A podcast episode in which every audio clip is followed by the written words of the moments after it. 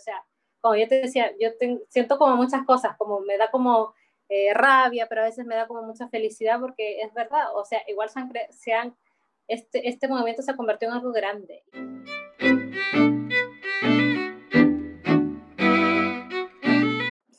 Hola, ¿cómo están el día de hoy? Espero que estén muy bien todos y todas, porque les tenemos un tema que en verdad nos emociona mucho y que la verdad nos mueve bastante por dentro.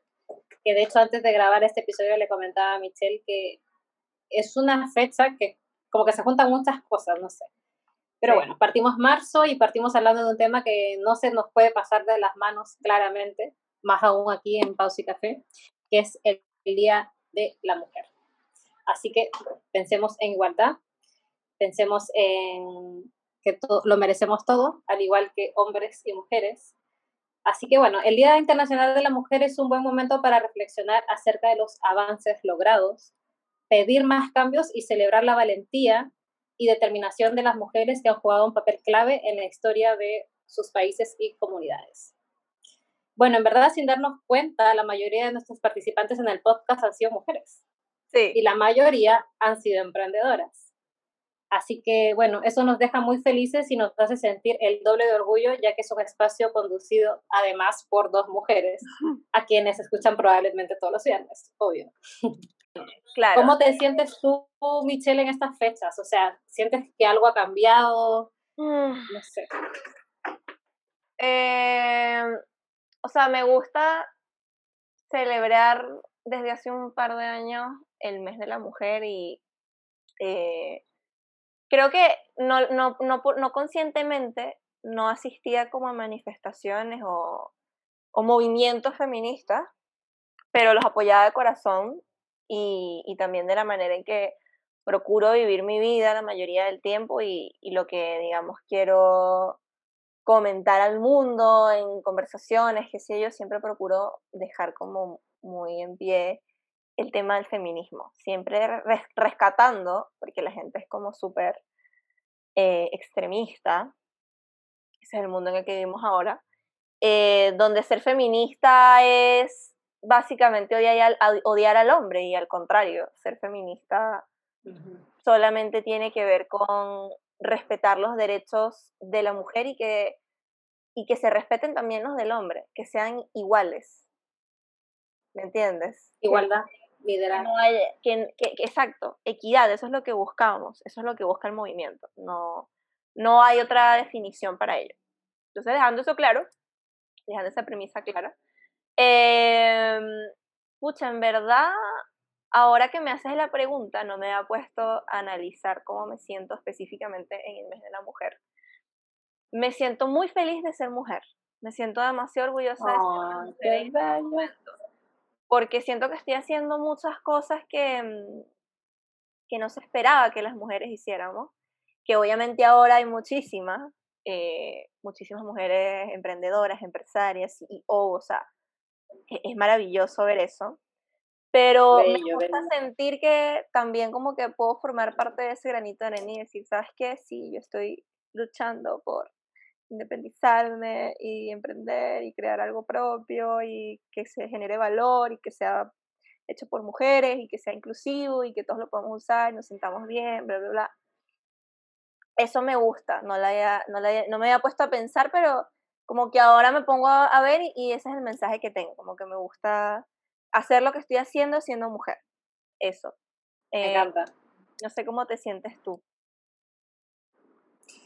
Sí, o sea, luego de, de escucharte también y de pensar un poco en el podcast de hoy, eh, me puse a pensar y dije, wow, o sea, qué bacán ser mujer. No sé, como que... Es la raja. Que me, siento muy afortunada haber sido mujer, no sé, como que en verdad igual es un tema difícil, sí. Eh, pucha, por todas las cosas que uno vive, lamentablemente, pero siento que, no sé, como que nos hace más fuertes, como más luchadoras, y es rico, igual como tú dices, como rodearnos de más gente que también sea emprendedora y sea mujer, porque de hecho en mi entorno yo tengo muchas amigas que son demasiado secas, o sea, partiendo como tú, ¿cachai? Y, y otras amigas que también se dedican a lo suyo. Que, que literal lo han dejado todo por dedicarse a lo suyo. Que en verdad antes era imposible. Porque como una mujer Pucha, es que es tan lamentable porque como una mujer se iba a dedicar a sus sueños, o sea, una, una mujer literal se tenía que dedicar a los hijos, o sea, a la crianza y a los hijos, en especial la crianza a los hijos y a hacer, cumplir el rol de esposa. Porque ahí no existía, oye, a mí me gusta viajar y quiero conocer el mundo. No. Ahí tú lamentablemente llegabas, eh, cumplías, no sé, 18, 20 años y ya tenías que estar buscando con quién te ibas a casar. Y cuando el hombre hacía lo que se le correspondía, tú tenías que estar cumpliendo todo, toda la educación de tu hijo, porque todo eso dependía de la mujer. Claro. Hasta que luego después se fue aprendiendo como una chispita por ahí, este, en la mujer a poder tener esa libertad también de elegir, de decir, oye, tú también puedes cumplir las cosas, tus cosas, o sea, no necesariamente tienes, te tienes que casar. Claro, soy un ser humano. O sea, tengo aspiraciones. Ah, sí, o sea, imagínate, ¿cuántos años tenemos nosotras? 24. 24 años. No tenemos hijos y tampoco nos hemos casado y creo que estamos en, una, en un momento de nuestra vida donde estamos con nuestros sueños. Sí. o sea, literal. y imagínate trabajando para ello. O sea, y si hubiésemos estado en otra época, no hubiésemos podido vivir esto. No, probablemente no y eso es de lo que vamos a hablar en este episodio, pero nosotras queríamos traerlo también a algo cercano para, para nosotros, porque obviamente hablar de la mujer es súper amplio, hablar de la historia de la mujer más todavía, pero la historia de la mujer la podemos encontrar, eh, obviamente nadie le va a contar como a nosotras, es verdad, pero la historia de la mujer la podemos encontrar sobre todo ahora en este mes en muchos sitios. Sin embargo, hablar, o sea, en este podcast siempre nos hemos dedicado a sacar la banderita del arte por todos lados. Y qué mejor manera. Totalmente. mejor manera que, que traer ese espíritu femenino empoderado que en el ámbito del arte.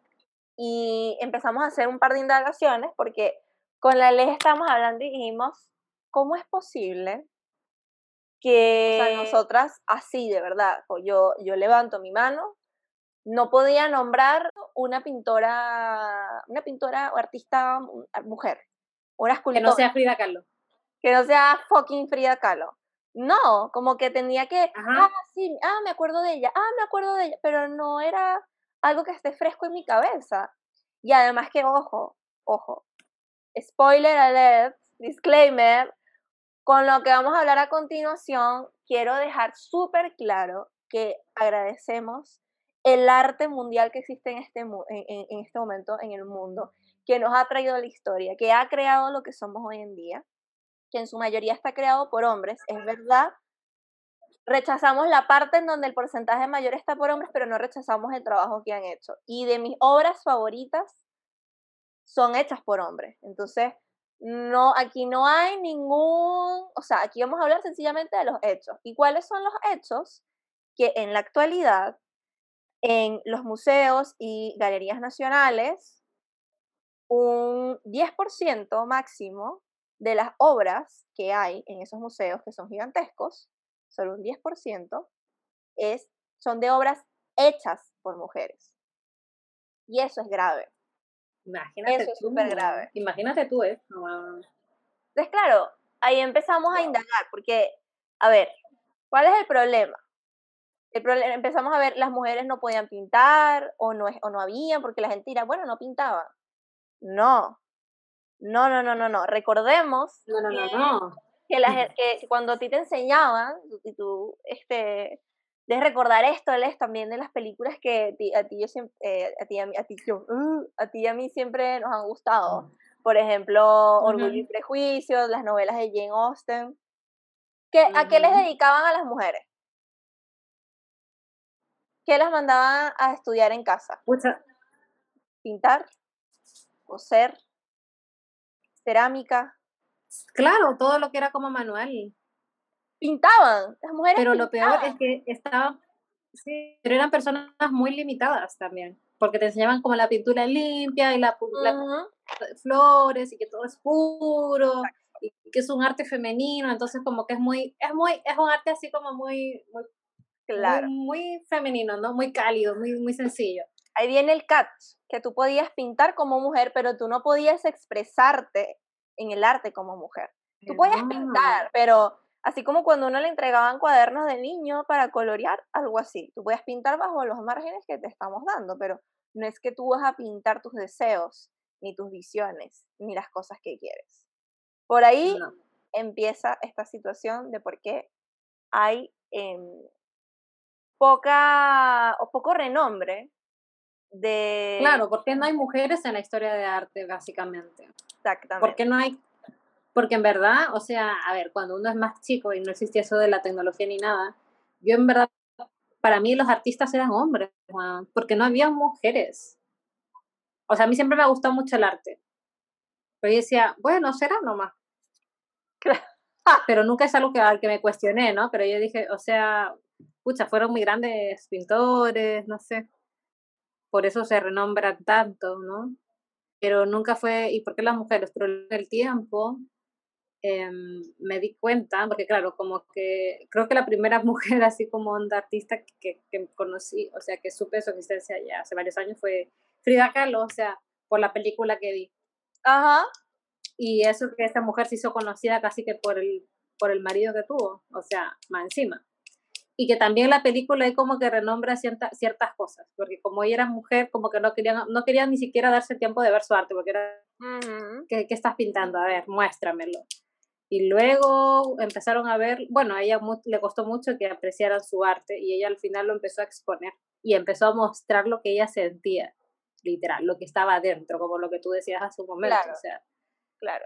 Pero, de hecho, pucha, igual en los, bueno, en el tiempo pasado, no sé cómo llamarlo, pasa que no, no había como esa libertad de que la mujer por ejemplo, pueda optar por una clase, no sé, de desnudos, ¿sabes? Como que no, no había, o sea, era muy limitados. Le limitaban de herramientas. Claro, entonces, ¿por qué hacían eso? De hecho, en muy pocas clases de las personas que sí podían estudiar, tenían arte como de manera más abierta, como, como, como temas más abstractos, qué sé yo, ¿no? Y eso solamente se los permitían a los hombres. Ya a las mujeres se las permitía, pero en clases, no sé, onda más particulares o exclusivas.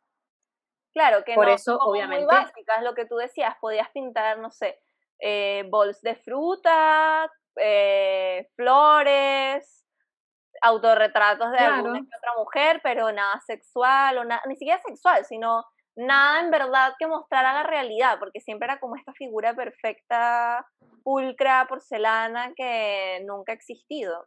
Y lo que tú dices del estudio es súper importante y además lo que llama más la atención es que una de las primeras mujeres, creo, hasta donde sé, según mi investigación, de las primeras mujeres que logró entrar a estudiar arte fue en el Royal Academy en Londres, en donde la aceptaron en 1860. Y cacha que la aceptaron por un error, porque ella, en vez, ella se llamaba Laura Hereford. Entonces ella no colocó como Laura Hereford, sino que colocó sus iniciales, colocó LH. Como los huevones, claro, antes obviamente todo era más rústico. Y la aceptaron porque nunca se llegaron a pensar que fuese mujer y fue la primera mujer admitida para estudiar arte, porque solamente estudiaban hombres. Y ahí tuvieron que empezar a admitir a mujeres. Imagínate. Y aún así. imagínate, por, por error. Tú dices que no podía acceder a ciertas clases. Entonces, claro, aquí viene. Aquí viene otra parte de la historia. Porque eh, yo creo que también, por, o sea, eso es típico que cuando tú estás en un gremio, obviamente te tiendes a juntar con gente del mismo gremio. Y pasaba que en esa época la, la, gran mayoría de, bueno, no sé si la mayoría, pero de los pintores más famosos, por lo general estaban acompañados de una cónyuge o una esposa que también era pintora y también era artista. Y pasa lo que tú dijiste. Frida Kahlo empezó a darse a conocer por, se llama Diego, ¿no? Por el tal Diego. Diego, Diego Rivera. Diego Rivera. Entonces, Y por ejemplo, hay una artista que se llama Lee Krainer, pero ella, ¿cómo era conocida? Como la esposa de Jackson Pollock. Y ella era pintora. Y mm, imagínate. Y ella tenía que eh, firmar también bajo sus iniciales, LK. Firma las obras de arte. Espérate, con la firma, la firma del, de la pareja. No, o sea, ella se llama Lee, se llama Lee Kramer. Ah. Y ella en vez de colocar Lee Kramer, coloca LK. No podía colocar su nombre casi. O sea, no lo colocaba porque finalmente es como que yo soy Jackson Pollock y tú eres mi esposa. Y si ven tu nombre. Me voy a renombrar yo, no tú. Van a decir como, ay, ella es la, ah, la esposa de Jackson Pollock. Y es como, qué huevo, que yo no soy la. Mi, mi título no es la esposa de Jackson Pollock. Mi título es Lee Kraner. Soy artista y además de todo eso, decidí estar con Jackson Polo, pero no, no es lo primordial en mi vida. ¿Entiendes lo que te quiero decir? Es como, siempre tomaban que eran musas, pero no eran musas, ellas eran artistas. O sea, em, igual es un tema, ¿no? Porque como que una se hacía conocida gracias al hombre, la, casi. O sea, porque como tú dices, si era una persona de muy alto eh, no sé, estándar, no sé cómo se dice. Tenía fama, tenía fama. O sea, llegaban a conocer porque era la esposa del hombre, ¿cachai? Como... Claro, porque era... Pero no, o sea, necesitabas un hombre al lado para que tú, la gente como que sepa quién eres más o menos. Claro, para respaldarte. Para respaldarte. Para que te tomen en serio finalmente.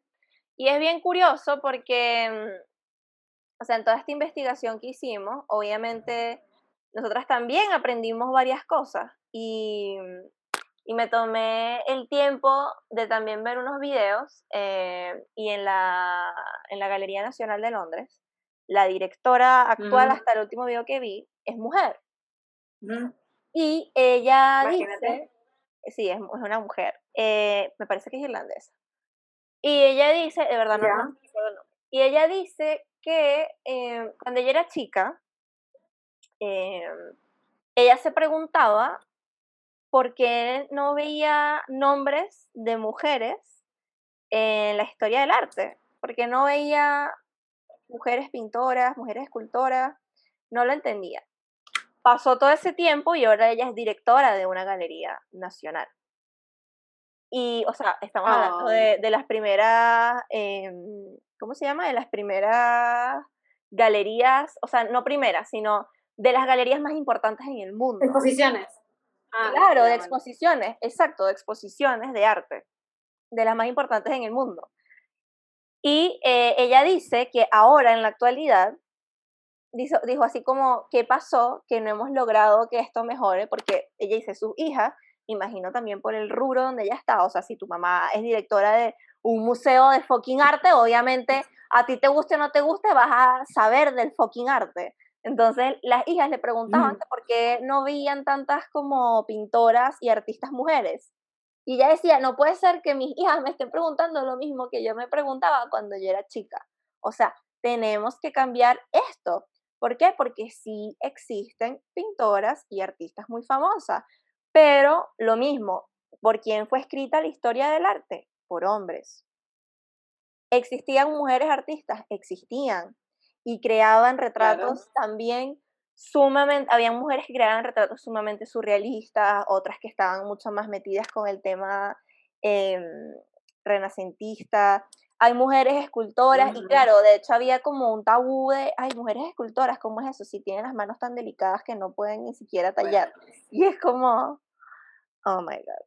No voy a, a ver, es como en plena Segunda Guerra también, no sé si lo llegaste a ver, em, creo que aparece en un documental, cuando los hombres tuvieron que irse y la, mujer se tuvo que dedicar a todo, a cosas como electricidad, cosas de agricultura, o sea, maquinaria, un problema en la casa, bueno, a todas las áreas. O sea, y podían sobrevivir sin los hombres. Sí. Y hacían trabajos que normalmente ellas nunca habían hecho y claro, cuando volvían los hombres es como, mira, tú dedícate a lo tuyo, a la cocina, a los pasteles, al bordado, a arreglar las camisas que se salió el botón. Ajá, porque yo no puedo hacer eso. Es como, tú vuelves a la casa porque yo no me voy a quedar. Demasiado heavy. Y había mujeres que en verdad, porque a mí no me gusta esas cosas como, no, no, no, a mí no me gusta, pero había mujeres que sí les gustaba. Claro. Y que, le, y que, claro, se querían dedicar a eso, pero literalmente había una limitación muy fuerte, como lo que tú decías, porque normalmente como que esa mujer no tenía mucha fuerza para dedicarse a eso, como a la carga, eh, cosas así. Y de hecho había como una revolución ahí, que, que fue, creo, si no me equivoco, como en los años 70, cuando la mujer, claro, literal salía a las calles a marchar, como aquí ah, se hace, Em, no una, muchas mujeres, por la igualdad, em, no en el sentido solamente de que gana lo mismo, ¿no? sino en esa igualdad de, de, sentirse partes, ¿no? de no ser nosotros, sino de no ser como las mujeres y los hombres.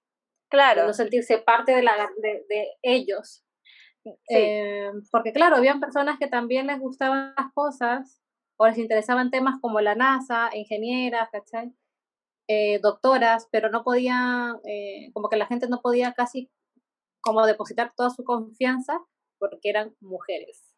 Claro, y además era súper este competitivo y no, y no podían acceder tantas mujeres, por ende eh, iban a haber más hombres en dichos campos laborales específicos. Y ya, ajá, entonces, claro, esto en verdad, o sea, no es ahora, no viene de años, o sea, y viene desde el año 1923. Ok. Me, me gustó porque yo dije, tal vez puede ser del año 40, ¿no? Michelle, desde el año 1923 esto se viene luchando. Porque la mujer obviamente era como, ni siquiera es que, ay, la mujer lanza, o sea, en verdad la mujer no valía nada. Era un, era, un era un, como, eh, hay una frase que se, eh, se dice ciudadano de segunda. Eso, literal. la imagen de la mujer, básicamente. O sea, no, no tenía derecho al voto, no podía, no, mm, literal, eras como tú, o solamente eras la mujer sumisa que obedecía. Y que muchos países actualmente todavía se No podías ni siquiera acceder a una cuenta de banco, porque tenías que tener una autorización para, para abrir la cuenta. Y de hecho, actualmente, no, no recuerdo en qué trámite específicamente, pero hay un trámite que cuando tú estás casada, para tú vender un, como un bien inmobiliario o algo, no sé exactamente qué es. Pero un crédito inmobiliario creo que es. No recuerdo muy bien, pero tú necesitas tener la firma de tu esposo. Y yo en shock. Ajá. Yo como me estás hueveando. Yo como tiene que ser un chiste. O sea, esto, esto lo super Y también permisos para trabajar. Permiso para trabajar, pucha, pero no me acuerdo en qué año fue. Pero que el hombre, había una ley que el hombre no podía, o sea, él podía ir en contra tuyo si tú decidías eh, trabajar y, y no estar en tu casa. ¿Qué? Había una ley que lo avalaba, que el hombre podía ir en contra de eso, porque la mujer en verdad no estaba hecha para eso. Porque él decía, a ver, si tú vas a ir a estudiar o a trabajar, ¿quién se va a hacer cargo de, la, de los hijos? Eso era el problema. O sea, bueno, no, es una cosa heavy que igual eso es muy emocionante porque igual siento que, bueno, hemos avanzado muchísimo, o sea, no, no hemos estado en ese tiempo tan difícil para ellas, porque yo no sé cuánto se hubiese sentido en un lugar así, eh, pero gracias a todas estas mujeres que lucharon durante años y personas mayores, eh, se llegaron a no igualar del todo, porque todavía en Estados Unidos no es el mismo, no es lo mismo lo que gana un hombre a una mujer, o sea, eh, se aumentó, me acuerdo que era, no, no recuerdo muy bien cómo en proporción, pero no sé, si un hombre ganaba un dólar, eh, la mujer ganaba, no sé, 50 centavos. 50 centavos la hora, claro. Como, pero a, como que fue subiendo. Ha subido, sí. Fue subiendo, parece que ahora se paga como 70, 80 centavos. Parece que llegó casi a los 90, más o menos, sí. Ajá, vamos hablando un poco como en el tema igual como de cargos importantes, ¿no? Porque al menos la mujer antes no podía llegar a un cargo de liderazgo. Claro. Em, pero, ¿sabes qué me daba como risa? Porque les preguntaban a unas personas, bueno, esto lo vimos en unos documentales que vimos los mismos, yo vi algunos, los que vi por ahí que me parecieron interesantes, y después se los vamos a compartir en las historias, no se preocupen. Este, ay, se me fue la idea. Ah, ya, que una, a una mujer que le preguntaron como así, hoy, o sea, en otras palabras, pero así como, y tú, eh, no sé, como que no te da miedo como pacar a tu esposo. por, lo, por el trabajo que estás haciendo como en dicha área en específica, porque una lo daba todo. Y ella como que en verdad no me puedes preguntar algo de lo cual eh, la respuesta es obvia, algo así. Como Entonces fue como muy chistoso porque, ajá, ajá, o sea, fue como, eh, en verdad una, una, pucha, en verdad ahora, o sea, hay muchas mujeres que son capaces no solamente de, de trabajo físico fuerte, sino de trabajo también como de desarrollar como grandes proyectos, ¿no? Claro. Por, la inteligencia estratégica y todo. Pero en verdad ocurría de que había un miedo detrás tan grande de los hombres, de que a la mujer resalte y se luzca más que ellos. Y es por eso que ellos limitaban esos esfuerzos, como de poder. Claro, y además que lo que está marcado, y creo que ahora ha disminuido muchísimo, gracias a Dios, pero el tema de que mm, la figura del padre eh, o sea, el que criaba o la persona que criaba era la madre. Y quien se tenía que quedar en casa, y todavía se tiene que quedar en casa, es la mamá, no el papá. Y quien pide licencia materna es la mamá, no el papá. Y bueno, hay muchas culturas que fueron pioneras de esto, eh, sobre todo en Islandia, si no me equivoco, es uno de los primeros países que generó eh, una ley de, de paternidad wow, eh, interesante. Vamos que se puede. Sí, eh, tiene una historia bien interesante con respecto a, a la presencia de mujeres en cargos políticos y de mandos. Y eh, bueno, pero ellos no fueron el primer país en tener como la no, primera parece que el primer país en tener primera ministra mujer fue Sri Lanka. Mm, fue el primer país. Eh, sí, súper emocionante. Y nada, lo cierto es que en Islandia crearon esta ley de paternidad.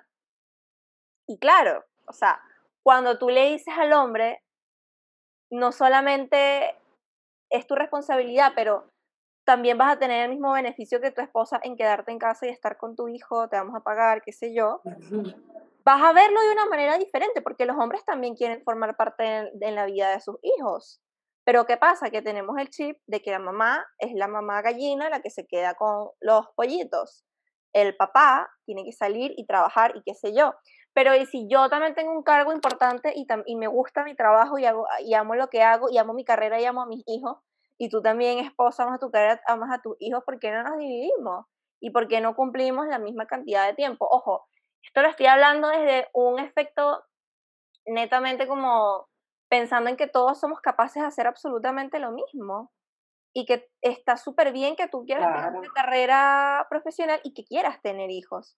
No, no, no tiene ningún impacto. Obviamente yo no soy madre y yo sé que es súper complicado tener un hijo y todo, pero no sería más bacán que las dos padres en los primeros meses estuviesen para apoyarse y teniendo los mismos beneficios y puedan criar a su hijo juntos e incluso la, la pega se les va a hacer más fácil. O sea, es como, porque si siempre ha ese tema de que el papá es el que tiene que estar afuera trabajando y la mamá no. Y por eso a los hombres les daba miedo que las mujeres trabajaban, porque entonces quería decir que ellos eran los que se iban a tener que quedar en la casa. No, ¿cómo voy a hacer yo eso? Si eso no me corre. Yo creo que no era ni una idea. Yo creo que ni siquiera lo vean de esa manera como de que ellos quedarse, era como, ¿y qué va a pasar con los hijos? O sea, ¿cómo lo, cómo lo vamos a hacer? ¿Quién se va a quedar? O sea, no era una opción. Claro. Y en verdad estaba tan marcado, tan marcado que era como en verdad tú naciste para esto. O sea, no hagas cosas que no, no corresponden, porque en verdad eso antes era, o sea, ahora estamos en el ya 2021, ¿cierto? Ah, o sea, muchas cosas han cambiado, pero antes no era normal hablar esto, ni siquiera, pucha, ahora tenemos un podcast donde podemos hablar de esto libremente. Pero eso no pasaba. Antes nos pueden haber hasta hasta incluso, ni siquiera ni en las películas se podía, ni en los libros. Eh, Nos podían haber perseguido como lo, por la ley. Nos hubiesen perseguido. Sí, ¿quién es esta? O sea, que se cree de que se está loca. Sabes que las mujeres antes se disfrazaban como hombres para poder hacer cosas de hombre. Yo estoy segura que yo como 100% de eso. Como en esas ¿Cómo se llama esa serie? Ay, me olvidé. de la que se disfrazaba de hombre. En, ah, no sé, la última que me acuerdo que sí. Ay, me olvidé. la española. Ah, no Las chicas del cable. Ah, ya. Bueno. ocurría eso, pero eso fue como en el año, ah, bueno, sí, como en el año 40. En los 40, en los 40 sí, está súper bien, va, va de la mano. Entonces, claro, se tenía que casi ir a vivir a otro país para poder eh, ejercer lo que ella, eh, por ejemplo, no sé, si dos mujeres, bueno, acá ya igual se cambia un poco el tema, pero no sé, si dos mujeres se enamoraban o, o una mujer que tenía que ser como líder, o sea, tenías que ir buscando como el sitio donde iba como mejorando las cosas, ¿no? Porque igual siempre hay gente, mujeres que han aspirado a ser como eh, con, eh, mujeres, no sé, ministras o presidentas. Entonces, en verdad, al final es un apoyo entre mujeres con mujeres. Porque en verdad es heavy ese tema, porque es como, yo siento que a veces tal vez hay gente que ya, hasta mujeres inclusive, que ya están tal vez un poco como cansadas de escuchar tanto este tema, como que a veces como que el tema se hace como mm, intenso, pero al final si nosotras no aportamos como mujeres, por ejemplo, si una presidenta mujer está, alguien está postulando para mujer, y uno dice, no, es que no creo que lo haga igual es mujer, entonces como que no sé si soporte tanto como para llevar tantos años en la presidencia. En verdad depende de uno también mujer votar por esas mujeres, como que al final es un apoyo, ¿me entiendes? Claro, estamos como, o sea, la, eso de, de, que las mujeres seamos rivales o que siempre se ha, se ha buscado que las mujeres sean rivales es absurdo, o sea, tenemos que, así como los hombres tienen unos códigos todos estúpidos, nosotros también tenemos que tener códigos entre nosotros. ¿Qué onda? Es verdad, porque los hombres tienen unos códigos ahí todos pendejos hasta el sol de hoy. Y no me, diga, no me vengan a decir que no, porque sí sé que sí.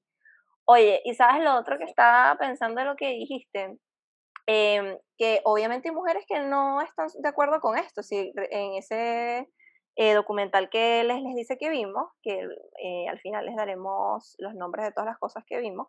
Em, el, ah, se me fue.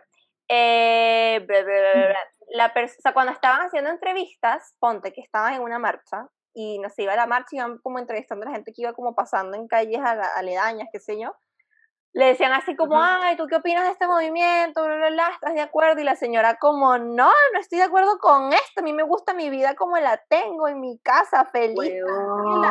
Yo ¿viste esa parte?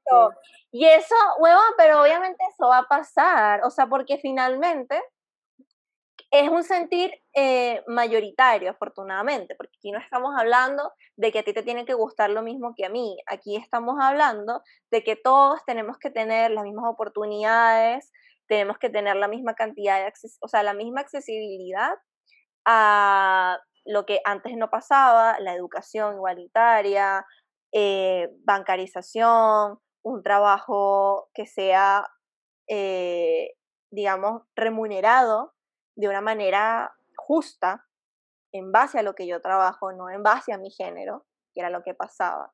Y afortunadamente eso ha cambiado, eso ha cambiado, porque actualmente, por ejemplo, no sé, eh, creo que en una rama de ingeniería en Harvard, una cosa así, eh, un asterisco porque no sé exactamente qué universidad, se gradúan más mujeres que hombres en la actualidad. Y eso es súper importante pero antes no pasaba. Entonces, claro, obviamente cuando se venía... Se supone que en Estados Unidos y Europa, como en todos esos países, se gradúan más mujeres que hombres en la actualidad, en el año 2019 que se hizo el estudio. O sea, es el porcentaje en la cantidad. Y en arte, actualmente, se gradúan más mujeres también, y en diseño. más mujeres que hombres, cuando antes solamente lo podían estudiar hombres. O sea, hemos recorrido un buen camino, que no, que, que no quede eso en duda. Pero obviamente también es como tú quieres llevar la vida. O sea, yo puedo entender una señora de 60 años que le pregunten eso en la calle. Obviamente que va a decir, o sea, en su mayoría, no todas, pero obviamente que va a decir, no, mija, ¿y yo para, quiero, para qué quiero cambiar si yo estoy feliz en mi casa aquí tranquila criando a mis muchachos y mis nietos? ¿Qué quiero yo eso? Y me da risa, porque dicen en su casa, literal. Estoy feliz en mi casa, o sea, amiga. Sí, no quiero salir a andar trabajando, no sé qué. Y está bien, porque ella ya vivió su vida, es lo que ella conoce. Eso también. Y es lo que ella quiere. Tenemos que respetar eso también, es lo que ella quiere, exactamente. Hay que Porque al final es como cosas que aparecen, la ley del aborto, la ley de la marihuana, o sea, al final, la ley de todo, o sea, nadie te obliga a hacer nada. Es el derecho de las personas que lo quieren hacer. Exactamente. Y eso, eso es muy heavy. Y es como este caso. Habrán personas que aman criar hijos. Yo conozco que aman ser mamás, que siempre han soñado ser madres, dedicarse a sus hijos, darles la educación y estar en casa con ellos, emprender para estar desde casa cuidándolos, no hay nada de malo. O sea, es, gente que lo quiere. Todos queremos cosas distintas. Sí, y ser mamá Todos queremos cosas distintas. Por ejemplo, pucha, claro, puede ser gente que se case a los 18 años y tenga sus hijos y son felices así. Claro. Y está bien. Pero no todos queremos lo mismo. O sea, eso, eso es. Claro. No todos queremos lo mismo, no todas queremos lo mismo. Tiene que respetar eso, porque eh, creo que en la actualidad todavía hay un estigma con el hecho de que, o sea, yo no estoy diciendo que esté mal lo que tú acabas de decir, que la gente se case y tenga hijos. No creo que esté mal. Lo que creo que esté mal es que crean que por uno no quererlo, uno esté mal. Y eso me emputece.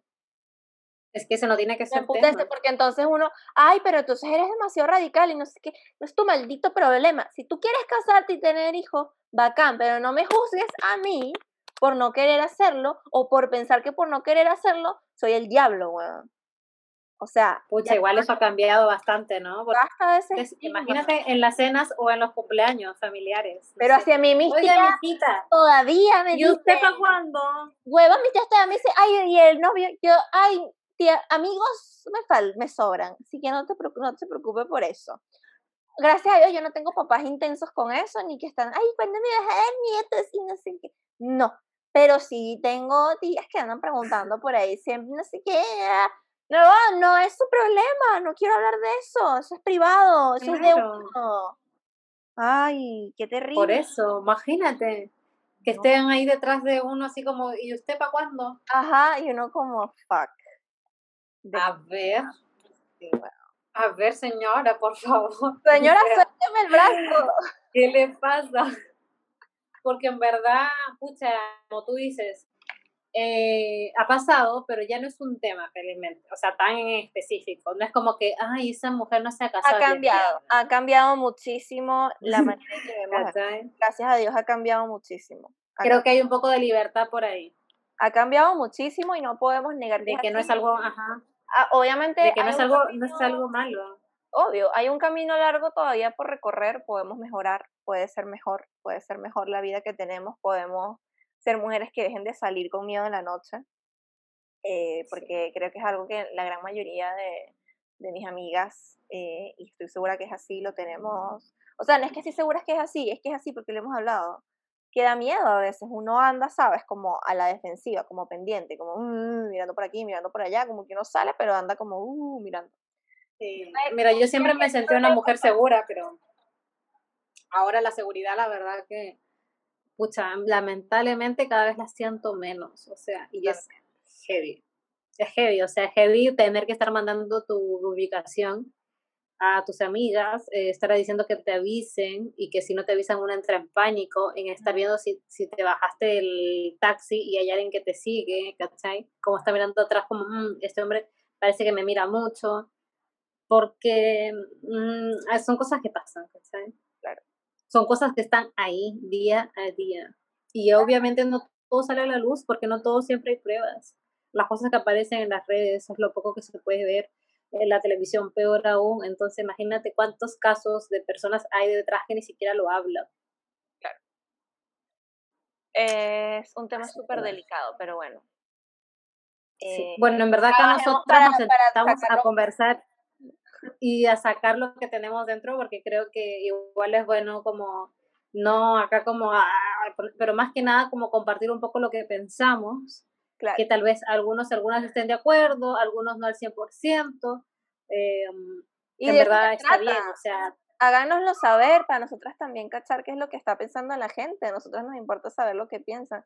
Estén de acuerdo o no, cuéntenos, cuéntenos qué es lo que piensan y, y qué sienten respecto a las cosas que, estamos hablando, porque finalmente aquí también lo hacemos porque es lo que también la audiencia pide, pero, o sea, obviamente esto, esto es para crecer en comunidad, o sea, aquí no hay, nadie tiene la verdad absoluta y yo creo que eso es lo que tenemos que empezar a entender como sociedad, como seres humanos individuos. Nadie, nadie tiene la verdad absoluta, nadie venga con un argumento estúpido, nadie tiene la verdad absoluta, nadie, nadie, nadie, absolutamente nadie. Totalmente. Y además ya nos hemos dado cuenta que también la historia ha sido transversada y no todo lo que conocemos es 100% real y 100% factible. Entonces, obviamente hay hechos y mostrar los hechos, pero todo puede ser manipulado. Así que en verdad no, no, no, no den como que la verdad es la de ustedes.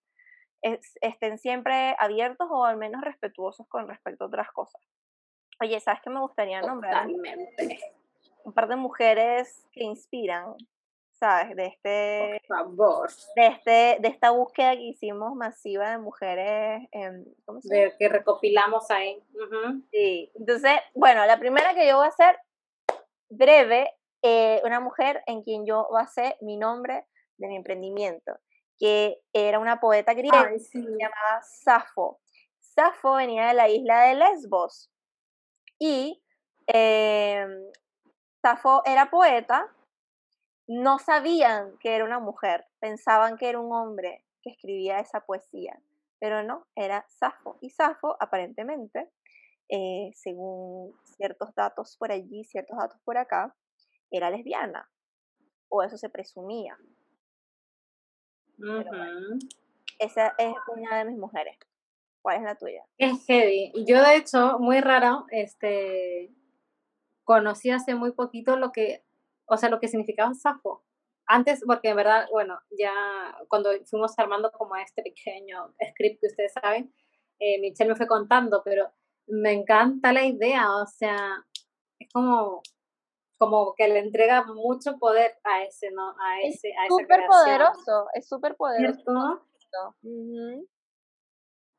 Sí. Bueno, yo igual a una mujer que en verdad miro mucho, eh, desde cuándo, pucha, igual como, no sé, 15 años por ahí como que empecé a leerla, que es Isabel Allende, me encanta.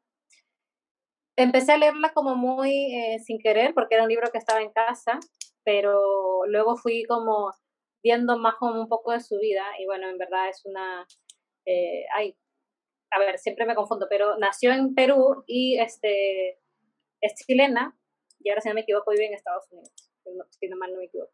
Y cuando empecé como a averiguar eh, más en ella, como ya hace algunos años, ella igual este, fue parte de este movimiento femenino, ¿no? Del feminismo. O sea, y ella dice, porque cuando era chica siempre eh, se enfadaba porque toda su autoridad siempre fue masculina. Y mm. siempre, eh, al ser chica, no podía como, ella, bueno, en verdad tiene tantos libros, imagínate, y, y plasma muchas ideas indirectamente sobre sobre este tema, pero es como no podía compartir con nadie casi sus pensamientos o, lo que ella eh, pensaba si, si era así o así porque era mujer. Claro. Entonces, así empezó como a ir escribiendo, este, y como eh, siendo parte de algunas revistas, como la revista Paula también, donde empieza a escribir algunos artículos sobre sobre todo este, este movimiento, ¿no? que como ella siempre dice, todavía nos falta mucho y que la, la, energía es joven, siempre lo, siempre lo dice. En verdad es una mujer que no sé cuántos años tiene, creo que como 70, pero tiene... Regia. Es regia estupenda y tiene en verdad, o sea, nos entrega como tanta esperanza y tanta ilusión en este gran movimiento que en verdad literal que no nos cansemos, ya que en verdad se ha convertido esto en algo grande, o sea, como yo te decía, yo siento como muchas cosas, como me da como eh, rabia, pero a veces me da como mucha felicidad porque es verdad, o sea, igual se han, este, este movimiento se ha convertido en algo grande, cada vez, cada vez grande, ¿no? La verdad, en todo el mundo se, está pasando ahora, ¿no? Claro. No solo es Estados Unidos, no solo es Argentina, no solo es Chile. O sea, al final todo el mundo se juntó para ser parte de, esta, de este gran, gran movimiento. La verdad que eso, eso es muy bonito. Y es rico, es rico, es rico sentir eso, es como, o sea, como hablamos al inicio, es rico sentirse mujer en este momento, es, es un orgullo poder serlo. Em, otras que tenemos acá, quisimos dejarles acá nombres de ciertas pintoras, artistas em, antiguas, algunas renacentistas, eh, o sea, cuando digo renacentistas digo de la época renacentista, eh, que también son sumamente famosas y están buscando muchas de sus obras y están siendo muy valoradas actualmente en estas galerías que ya les nombramos. Y una, por ejemplo, es Artemisia. Está Irene di Spilimbergo, que fue una pintora y poeta italiana, también de Renacimiento. Caterina Van, Van Gemesen, eh, pintora flamenca, que se especializó en wow, me encanta. sobre todo en autorretratos. Eh, y además, su primer autor, el primer autorretrato que ella hizo, que obviamente es un autorretrato femenino, que fue en 1548, fue el primer autorretrato femenino conocido. Wow. Eso es súper importante. El primero que se dio a conocer. Ajá, ajá. el primero que se dio a conocer, autorretrato, o sea, que se, retrató ella misma. Em, también está Maya Angelou, que era una poeta, también tenemos eh, a la escritora Jane Austen, tenemos a, a Virginia Woolf, eh, y llegando más a la actualidad está Rupi Kaur, que es una poeta joven, súper joven. Rupi Kaur va a tener como 26 años, una cosa así. No, no pasa de los 30. Se va a conocer hace un par de años. Kaur, la Rupi es como La, la, poeta. Ella es poeta, sí. Ella es maravillosa. Es maravillosa. Eh, joven, es demasiado joven. Oye, eso he visto mucho, como que las últimas personas, onda, son demasiado jóvenes. Yo soy como, ah, wait. Ah, yo como, ¿qué les pasa? O sea, no, bacán, o sea, mucho orgullo, pero es como, me encanta, porque ahora en verdad es un empoderamiento grandísimo. Sí, bueno, y, creo que al final la vara alta, weón, en verdad te pone la vara alta que ahora es como auxilio. Y bueno, para mí, así como, wow, una de las mujeres que más me encanta, uno de mis íconos de inspiración, una mujer que ha sabido hacerlo todo, Oprah Winfrey. Ay, me encanta Oprah.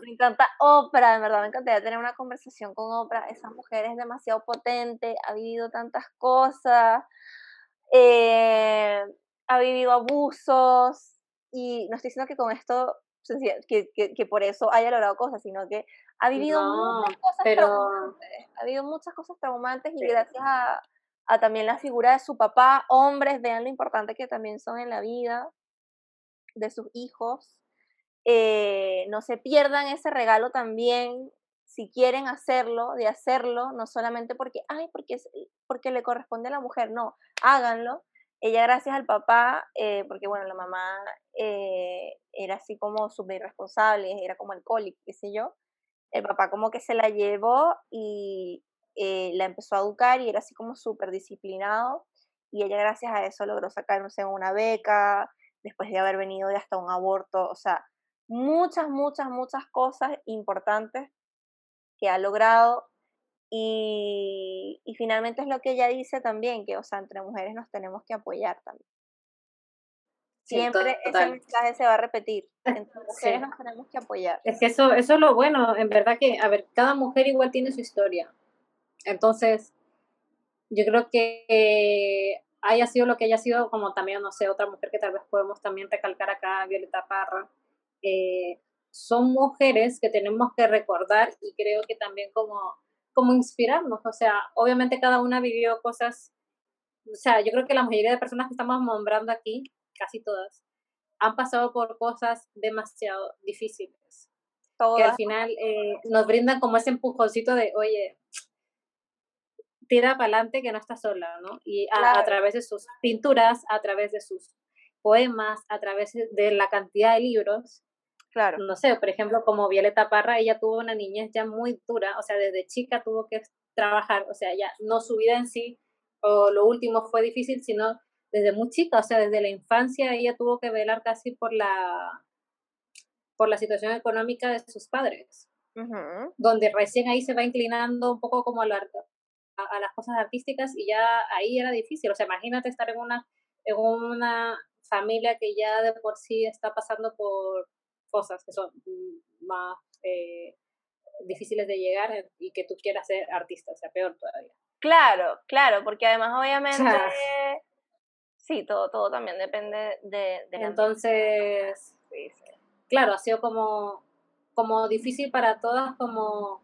como llegar a cerrar su vida con suicidios y cosas así, pero yo creo que dentro de lo que pudieron, eh, a través de, lo, de canciones y cosas creadas por ellas, como, como esta mujer, nos dejaron unas lindas reflexiones para que nosotras también podamos seguir adelante, ¿no?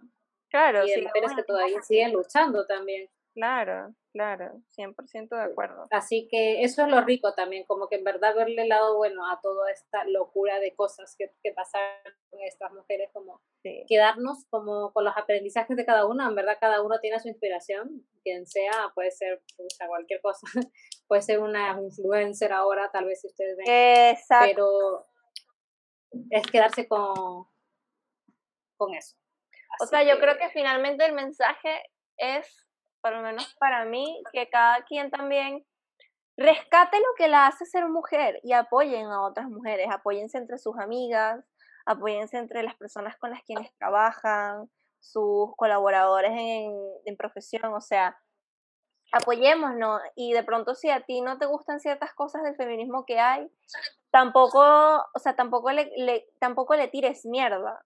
Si no lo aceptas está bien, pero Recuerda que hay un límite porque tu historia es muy diferente a, las de otras personas y por eso, por una necesidad, se empiezan a crear también las oportunidades y los movimientos y todo lo que estamos viendo hoy en día, porque hay historias detrás de cada situación. Entonces, sé empática, mujer, y sé empático, hombre, y entiende que no es personal, no es por ti, es por todo, todo, todo un historial que hay detrás que trasciende y que también pueden aportar desde su propia causa. O sea, es como, si eres hombre, hazlo porque te gustaría que tu sobrina, tu hermana, tu polola, tu esposa, tenga todas las oportunidades que se merece, que tú quieres que tenga, ¿me entiendes? Como que hazlo por, por realmente lo que, lo que te haga sentido, no, no por toda la, el ruido que hay afuera, porque en verdad es, tanto la es tanta la información que vemos que, que a veces uno pierde el foco, ¿no? A veces uno como que no sabe muy bien para dónde va la micro, pero uno tiene que recordarse el por qué quiere hacer las cosas y qué quiere defender. A no abandonar, a no abandonar y a, creerse el cuento, porque ya, ya que, o sea, aprovechar para empoderamiento ahí, por favor, o sea, yo creo que es un momento donde en verdad todas estamos juntas y en verdad apóyense con las personas que tienen alrededor, o sea. Claro.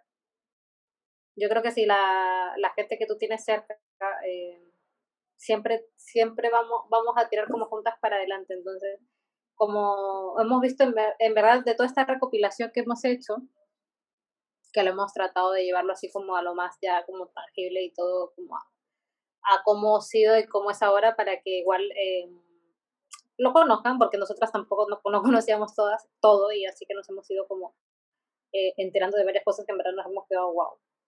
Pero lo bueno es quedarse, como les decía, em, con las cosas buenas que tenemos ahora ya resueltas, ¿no? Claro. Em, y a seguir luchando, porque en verdad todavía falta, pero vamos por buen camino, así que eso, eso lo marco. O sea, imagínense ahora em, para el estudio que se hizo hace como dos años, 2019, ya más de 70 naciones han sido mujeres líderes.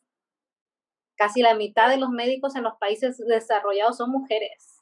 Y yo estudié en un colegio de mujeres y casi todas mis compañeras del, del core están en cargos súper importantes ahora y en verdad yo me enteré esto recién por Facebook porque yo no tenía Facebook y ahora me lo volví a abrir y me enteré. O sea, y qué rico, o sea, qué bacán. Y la gente que tengo a mi alrededor, que no estudié con ellas, pero mm, de muy chica igual como que fuimos amigas, ahora tienen sus emprendimientos. Y ya algunas, de hecho, contratan a esta gente, o sea, eso es, eso es maravilloso. Maravilloso. Es hermoso, o sea, muy bello. Me encanta, como que, oh, sí. me encanta. Muy bello. Así Oye, que nada. que todavía estoy un colegio de puras niñas. Ay, sí. Bueno, estoy en colegio religioso de puras mujeres. ¡Qué fuerte! Por eso te tatúas, niña. No sabía, mujer. ¿Por eso qué? Que te digo yo, qué típico que, ay, por eso te tatúas y por eso eres así, que no sé qué, tal, ¿sabes? Ese tipo de comentario de que como uno viene o de un colegio de niñas o un ah. colegio eh, religioso, te tornas como... O sea, yo, yo salí del colegio, fui al país me puse un piercing, me pinté el pelo y me puse tatuaje, sea, literal. Pero ¿cómo que te vas a poner un piercing? Y yo, sí, porque las monjas literal no me dejaban ponerme la falda de arriba de la, de la rodilla porque me decían. Y si no, no sé si alguien de acá de mi colegio me escucha, creo que no. Pero ya, ya, ya algún día tal vez, o sí, no sé. Ah, no, sí, aún así, ¿verdad? Nos decían que éramos, va a sonar muy feo, va a muy feo, pero si la falda, o sea, tú estabas sentada con la pierna cruzada, para que se pongan una idea, y la monja nos decía, porque como el piecito moviéndose así, y, decía, y se veía la parte de la piel, porque las medias igual eran como súper altas, para que no se vea la piel. Entonces como que se vio un poco de piel, se vio como la me dijo, ¿quién estaba moviendo la pierna? O sea, yo me acuerdo que estaba en esa clase y era como, yo se paró porque nadie podía moverse literal, era un colegio muy, muy estricto. Y dijo, o sea, está mostrando la carne. Ay, qué horrible. ¿Qué eres, ¿Qué eres prostituta? Y teníamos 11 años. Qué 11 años. huevón. Hijo, ¿y qué, qué, qué, creen que son prostitutas? O sea, si quieren irse a un colegio a mostrar la carne, váyanse y nos, y nos nombraba otros colegios que eran mixtos. O sea, estábamos en un colegio de mujeres. My fucking. No, fue, en verdad mi colegio fue bastante chocante, eh, muy chocante, pero nada, o sea, yo creo que sí influyen algunas cosas, pero depende mucho de ti. O sea, hay cosas que yo me las llevo hasta ahora que mm, sí, bien, pero hay cosas que nada que ver. Igual no todos mis profesores eran, eran o sea, todas mis profesoras no eran monjas, pero cuando tenía clases con monjas era, y más en especial esta persona, porque es una monja que, que se conoce mucho allá, era heavy, o sea, todos los pensamientos que tenía. No, pero bueno, cosas que pasan. Eso fue en el año 2012, o no menos. 2008, ay no, yo estoy más perdida, pero fue cuando tenía como 11 años, hace como 15 años. A ver, vamos a ver cuándo tenías 11 años, vamos a revisar. En el 2007. 2008, 2007, ahí está, ¿viste? No me, no me No estabas tan mal. 2008. Qué heavy, ¿verdad? Así que nada, fue heavy. Yo así como, en verdad yo no, o sea, era muy chica, entonces imagínate. Bueno, mi gente bella. No los dejamos, con ese mensaje los dejamos. Recuérdense informarse, eh, interesarse por las cosas que, mm, que de pronto no es que ustedes estén 100% abocados a, a la causa, pero infórmense, porque creo que tenemos información a la mano. Ya está bueno de que no sepamos de las cosas tenemos internet todo. Así, que infórmense. Aparte que si quieren, si quieren conocer como un tema así como estos de manera más interesante, nosotros estamos aquí para traer los temas como lo más relucientes posibles. Obviamente no somos perfectas, no somos científicas, no somos especiales ni nada, pero San Google nos ayuda, Netflix nos ayuda, los libros nos ayudan, así que es lo que tratamos de plasmar en este, en este episodio. Así que bueno, el feminismo ha traído en verdad grandes cambios, así que en verdad eh, nos quedan todavía muchas cosas por hacer, así que las dejamos con esta pregunta. ¿Qué nos queda por hacer? Cerramos el episodio de esta manera y esperamos que lo hayan disfrutado tanto como nosotros.